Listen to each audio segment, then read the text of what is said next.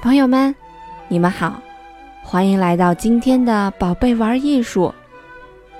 今天呀，我们继续昨天小老鼠马克西姆的故事。第二天清早，晨光唤醒了马克西姆，走廊里传来人声，于是他爬到窗台边上。钢琴老师与他的学生一起走了进来。哦，老天！这里真热呀！老师说着，打开了窗户。好了，时间不早了，排练马上就要开始了，我们去音乐厅吧。他们又走了出去。马克西姆站在窗台边上，窗外传来鸟儿们争先恐后的鸣叫声。突然，有一只落到了窗台上。马克西姆友好地看着这只小鸟，它正朝窗户里面张望呢。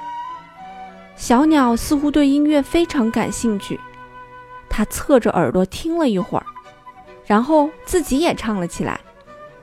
马克西姆觉得它是在模仿音乐学校里传出来的声音。这只八哥越走越近，和马克西姆站在了一起。马克西姆有点害羞，不过。小鸟显然觉得这位听众挺不错，它深吸了一口气，张开嘴，尽情地唱着歌。突然，一阵风吹来，窗户砰地关上了。八哥惊慌地飞向天花板，马克西姆也吓了一跳，从窗台跌落到地上。他刚回过神来，就看见小鸟拍着翅膀飞到门外去了。马克西姆赶紧冲了出去，他担心这位有着美丽羽毛的歌唱家会落个不好的下场。他跑向隔壁那扇开着的门，朝里张望。这声音有点像鸟发出来的，但是马克西姆只看见了一个小女孩和一只金光闪闪的萨克斯管儿。小朋友们。你们见过萨克斯管吗？他的声音呀是这样的。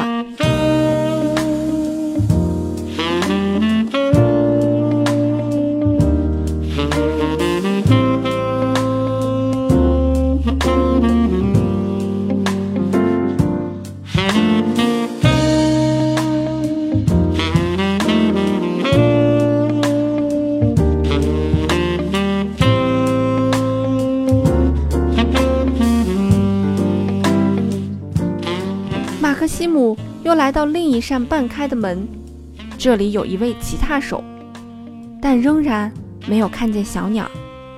马克西姆继续寻找，他从一位鼓手身边跑过，这位鼓手闭着眼睛，陶醉在自己的鼓声中。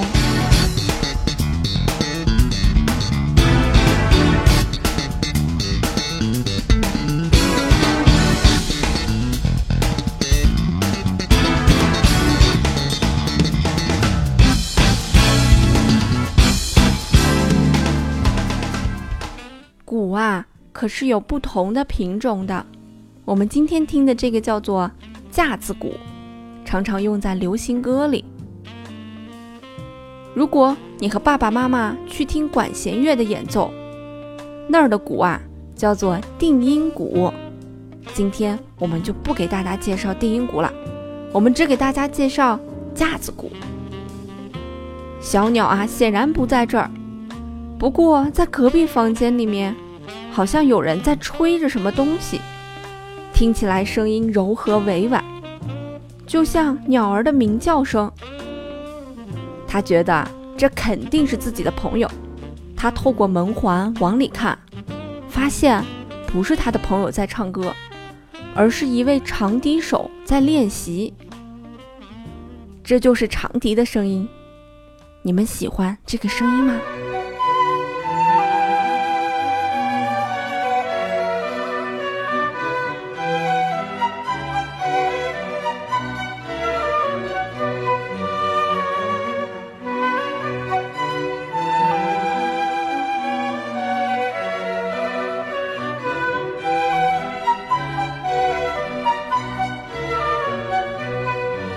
这时，马克西姆听到从身后一扇紧闭的大门内传来尖叫声：“啊，是我的朋友，他真的陷入麻烦了！”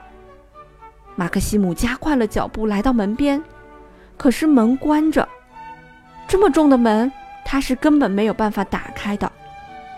马克西姆焦虑地晃着尾巴，现在应该怎么办呢？他发现，这声音不仅从门这边传来，从远一点的地方也能听到。马克西姆沿着墙找到一个小洞，从那个洞里钻进了房间。哦，大厅里有许多拿着弦乐器的孩子们，有些正在给自己的小提琴调音，有些在练习乐曲，还有一些孩子手指飞快地舞动着，在练习上行和下行的音阶。有一群孩子正聚在一起欢笑。马克西姆意识到尖叫声正是从他们那儿传出来的，他还以为这些孩子已经抓住了八哥。这时，老师说话了：“哎，小提琴，不要再笑了，我们正在调音呢。”马克西姆朝四周看了看，这些声音不像是遇险的小鸟发出来的。那小鸟到底在哪儿呢？就在这时，马克西姆听到头顶上传来拍动翅膀的声音，他抬头一看，呀！小鸟正穿过大厅，从另一边门飞出去了。马克西姆以最快的速度追了上去。真是太不小心了，太不小心了！马克西姆着急地嘟囔着，声音轻的几乎自己都听不见。他跑到走廊上，立刻，各种乐器的演奏声从四面八方把他包围了。这时，从一个房间里又传来可疑的声音，马克西姆冲了进去。哦，还好，这里没有小鸟，是教室里的小男孩在擦拭自己的提琴发出来的怪声。唉，算了，马克西姆累得上气不接下气。这时，小男孩开始练习了，在活泼欢快的乐曲声中，马克西姆坐下来，全神贯注地听了起来。啊！门外又传来鸟儿优美的歌声，马克西姆一下子跳了起来，跑了出去。这下我可找到他了。一间大教室里，他看见了拿着各种乐器的孩子，其中一个背着小军鼓，几个拿着短哨，有大的也有小的，还有一个小女孩挥着沙锤，一个小男孩正吹着小号。在他旁边，一个小女孩正抓着小鸟呢。太可怕了！马克西姆急得眼泪也要出来了。然而，小女孩把小鸟放了下来。一阵金属的光泽闪过，啊，原来这是另外一种玩具乐器。马克西姆松了一口气，胡须跟着抖了抖。他擦了擦额头上的汗。咦，窗户上是什么呢？马克西姆爬上窗台，看到八哥正藏在那儿呢。马克西姆对他皱了皱眉头，好像说：“我为你担心死了。”小鸟昂着头对马克西姆眨了眨眼睛，好像说：“谢谢你。”然后它飞出了窗外。马克西姆摇摇头：“，这紧张的一天。不过还没完哦。”只见老师拍了拍手说。好了，孩子们，大家一起把乐器放回盒子里，然后带到音乐厅去吧。家庭音乐会马上就要开始啦。马克西姆一听到音乐会就跳了起来，他非常想回到那儿去。他迅速地跳进一只装乐器的盒子，和孩子们一起出发了。在演员入口处，人们向孩子们打招呼。欢迎来到音乐厅，欢迎孩子们来到音乐厅。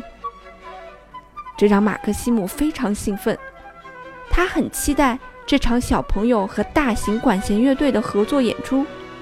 他悄悄地从盒子里溜了出来，他终于回到家了。好啦，小朋友们，今天的故事啊就讲到这儿了。如果你想知道故事当中的乐器长什么样子，记得去微信公众平台“宝贝玩艺术”回复“乐器”，就可以看到今天的乐器都长什么样子啦。